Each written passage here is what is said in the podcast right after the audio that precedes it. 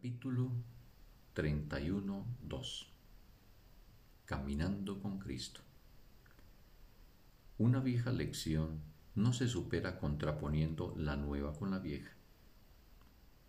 No se la subyuga para que la verdad pueda conocerse, ni se combate para que se rinda ante el atractivo de la verdad. No hay que prepararse para ninguna batalla no hay que dedicarle tiempo ni tampoco es necesario hacer planes para implantar lo nuevo. Una vieja batalla se está librando contra la verdad, pero la verdad no responde. ¿Quién podría ser herido en semejante batalla a no ser que se hiriese a sí mismo? En realidad, no tiene enemigos. ¿Y podría acaso ser atacado por sueños?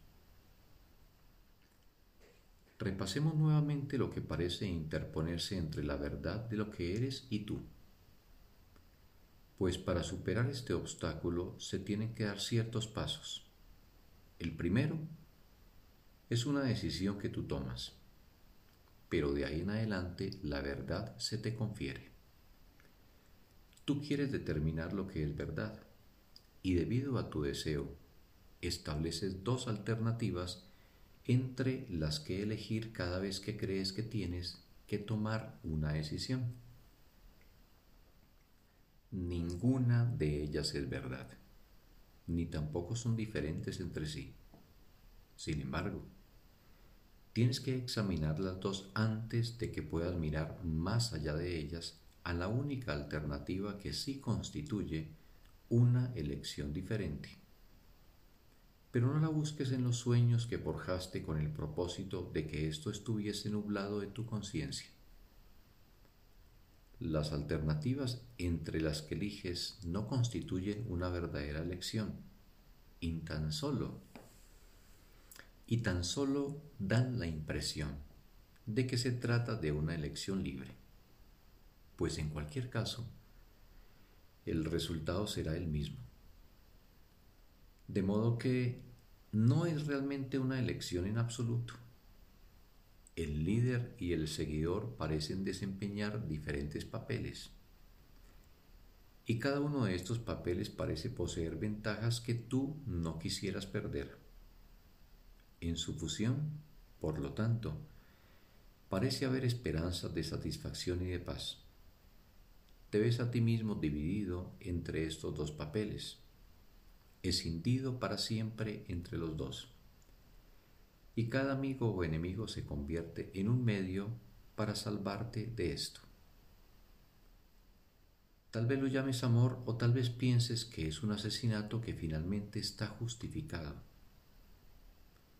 Odias a aquel a quien asignaste el papel de líder cuando tú lo quisieras tener y lo odias igualmente cuando él no lo asume en aquellas ocasiones en que tú quieres ser el seguidor y abandonar el liderato.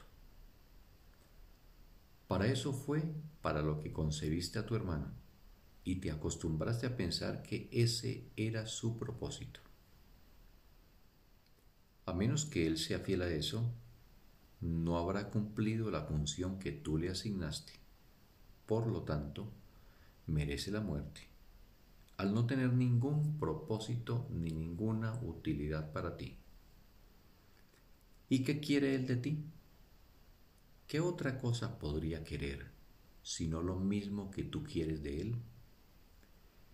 En esto es tan fácil elegir la vida como la muerte, pues lo que eliges para ti lo eliges para Él. Le haces dos llamamientos, tal como Él a ti.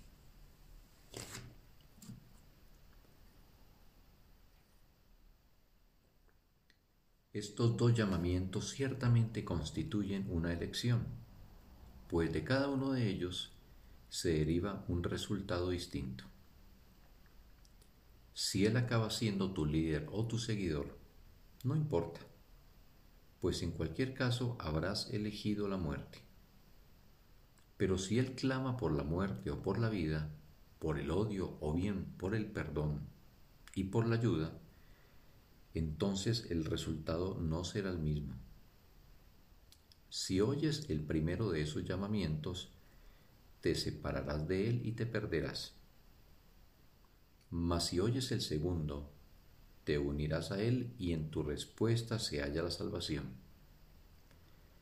La voz que oyes en él no es sino la tuya. ¿Qué te pide?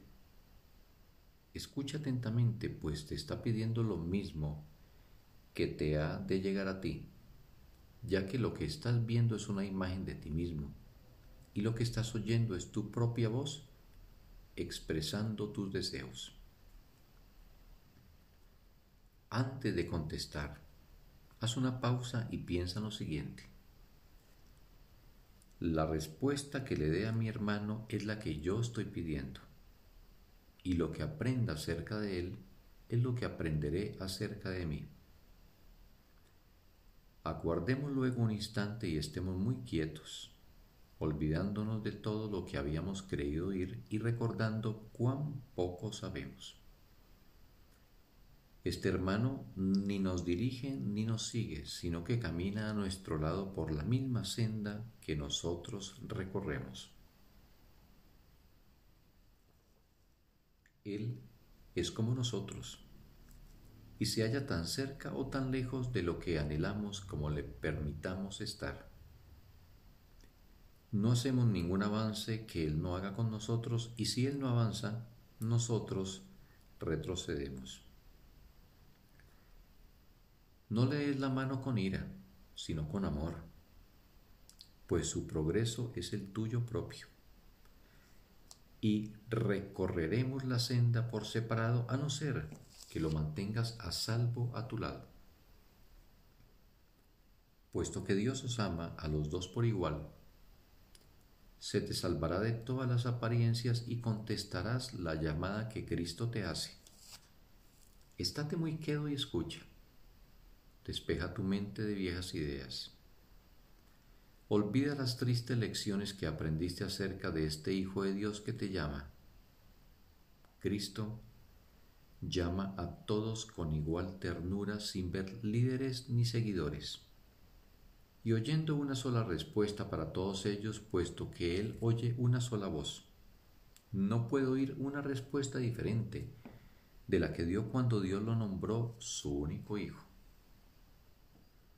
Sumérgete en la más profunda quietud por un instante. Ven sin ningún pensamiento de nada que hayas aprendido antes y deja a un lado todas las imágenes que has inventado lo viejo y decrépito se derrumbará ante lo nuevo, tanto si te opones a ello como si lo apoyas. Ninguna de las cosas que consideras valiosas y dignas de tus atenciones será atacada. Tampoco se atacará tu deseo de oír un llamamiento que jamás existió. Nada te hará daño en este santo lugar a donde vienes a escuchar en silencio y aprender qué es lo que realmente quieres.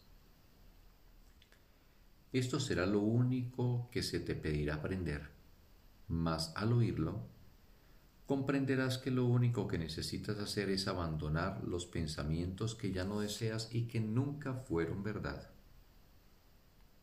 Perdona a tu hermano por todo lo que aparenta ser, lo cual procede de las viejas lecciones que te habías enseñado a ti mismo acerca de tu pecaminosidad. Oye únicamente su petición de clemencia y liberación de todas las pavorosas imágenes que tiene con respecto a lo que Él es y a lo que tú no puedes sino ser también. Él teme caminar a tu lado y cree que tal vez si se atrasa o se adelanta un poco, será menos peligroso para Él. ¿Cómo ibas a poder progresar tú si piensas lo mismo y avanzas únicamente cuando Él se rezaga y te quedas atrás cuando Él se adelanta? Pues al hacer esto, te olvidas del objetivo de la jornada, que no es otro que la decisión de caminar a su lado, de modo que ninguno sea líder ni seguidor. Se trata por lo tanto de que caminéis juntos y no cada uno por separado. Y mediante esta decisión, el resultado del aprendizaje cambia, pues Cristo habrá vuelto a nacer para vosotros dos. Para que esto suceda, bastará un solo instante que estés libre de tus viejas ideas acerca de quién es tu formidable compañero y de lo que él debe estar pidiendo. Y percibirás que su propósito es el mismo que el tuyo.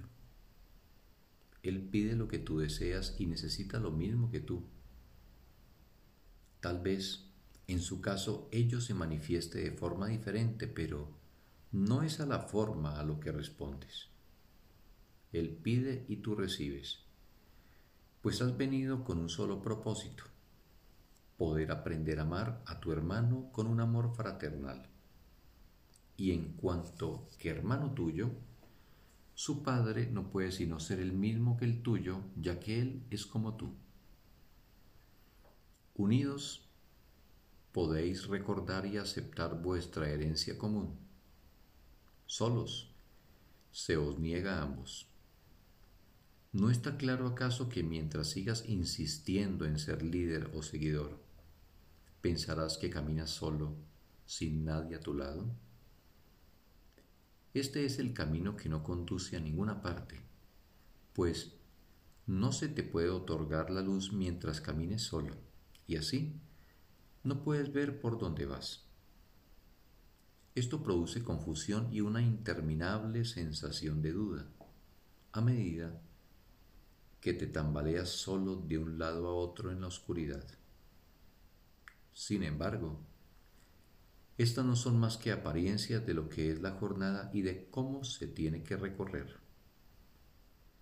Pues hay alguien a tu lado que ilumina tu camino, de modo que puedas dar cada paso con certeza y sin ninguna duda con respecto a qué camino seguir. Tener los ojos vendados puede ciertamente cegarte, mas no puede hacer que el camino en sí sea oscuro. Y aquel que viaja contigo tiene la luz. Fin del texto. Un bendito día para todos.